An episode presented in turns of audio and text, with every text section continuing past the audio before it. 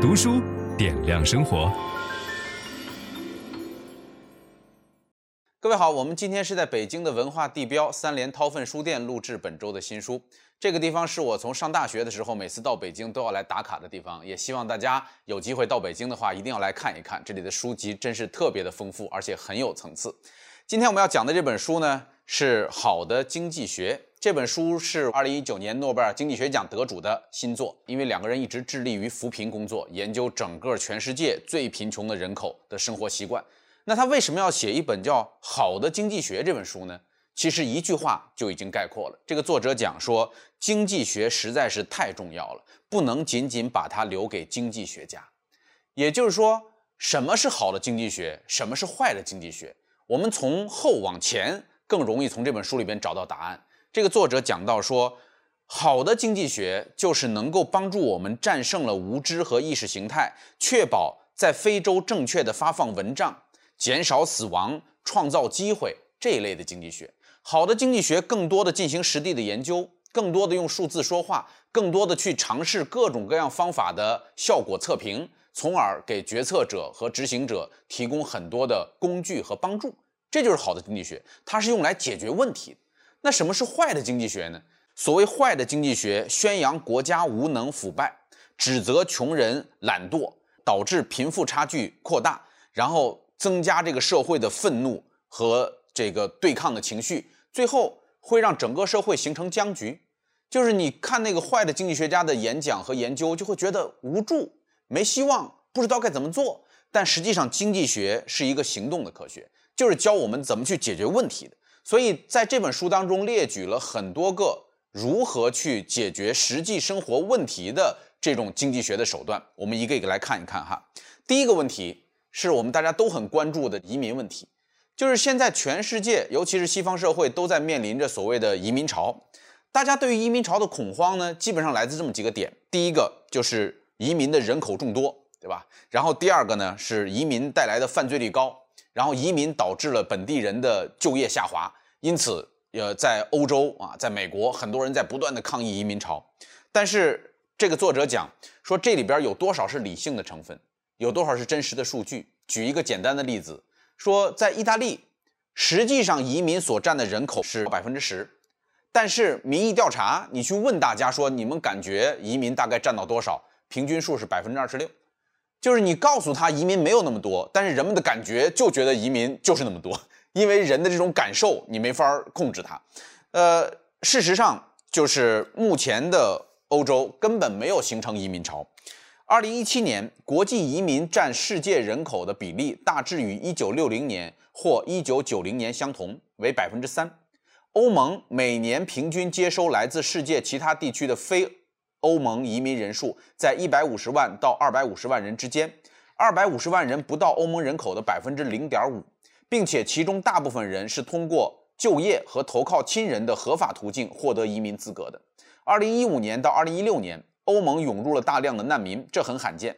等到二零一八年，向欧盟寻求庇护的人数已经回落到六十三点八万，只有百分之三十八的申请获得了批准，相当于每两千五百名欧盟居民中仅有一名难民。这种情况很难被称为难民潮，这是事实和数据。但是人们的感觉是完全不一样的，就是你要知道，工资的差异与移民几乎没有关系。就是我们大家用脑子随便想一下，我们会觉得说，那怎么会没关系呢？你移民来了以后人多了，他们要的钱又少，那肯定这个工资收入就低了呀。这就是经济学里边最简单的需求和供给的那条曲线，对吧？大家只想到这一根曲线，但事实上就是移民的到来会使得这个曲线上移，上移以后导致的结果呢，就是工资差异和移民之间并没有特别大的关系。那真正。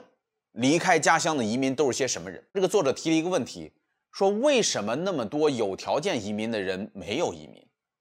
他们就愿意待在他的老家，待在非洲，对吧？待在中东，待在这个呃南亚这些地方，他并没有在能够移民的时候选择移民呢。而往往移民都发生在产生了战乱、产生了饥荒这样的时候。所以这里边有一首诗，我要念给大家，这是索马里裔的一个诗人写的诗。呃，索马里人因为遭遇了战乱和饥荒，所以有很多人离开了他的家乡。他说：“没人会离开家园，除非家园变成鲨鱼的血盆大口，你只能奔向边境。当你看到整个城市也在奔跑，你的邻居跑得比你更快，喉咙里透着血腥味儿。过去和你一起上学的男孩，曾在旧机场后面吻得你天旋地转，此时正举着一杆比他还高的枪。你只能离开家园，如果他不让你留下。”就是并不是一个人好端端的，只要觉得那个国家有钱，我就一定会移民到那个地方去。事实上，就是这些不得已而离开家乡的人，来到了这些更发达的地区以后，他们所带来的是提升了本地人总体的就业水平。然后本地人做什么呢？大量的本地人因为移民的到来产生了升值。你就比如说，你这儿来了一些这个呃非洲的移民啊，或者是这个中东地区的移民，到了这个地方以后，他因为语言不通，所以他只能干最基本、最普通的这个活。所以本地的那些至少能够说本地语言的人升成领班了，他可以成为这个更高级的工作者，然后促进了生产。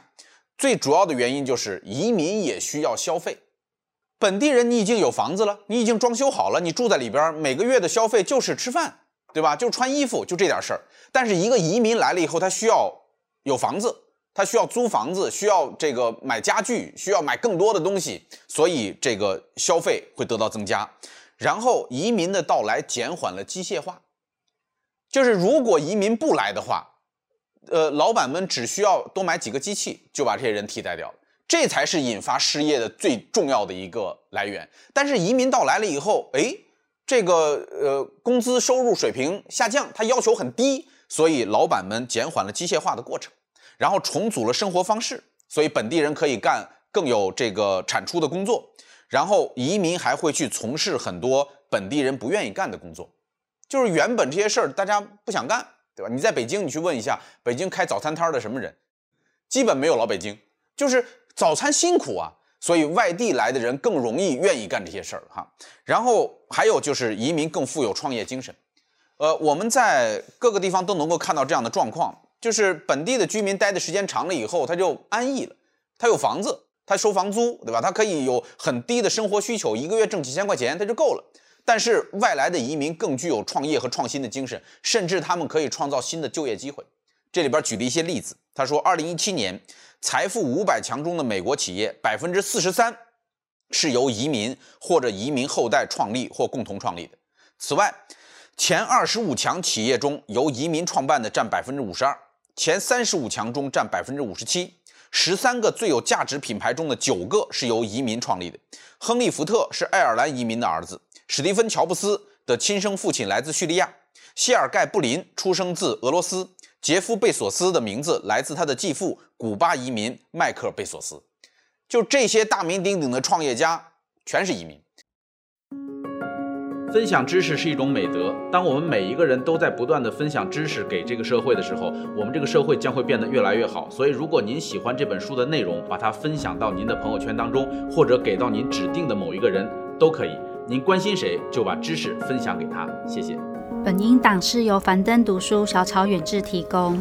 解锁本书精华解读全集，请搜寻 triple w 打 d u s h u 打 com 打 t w。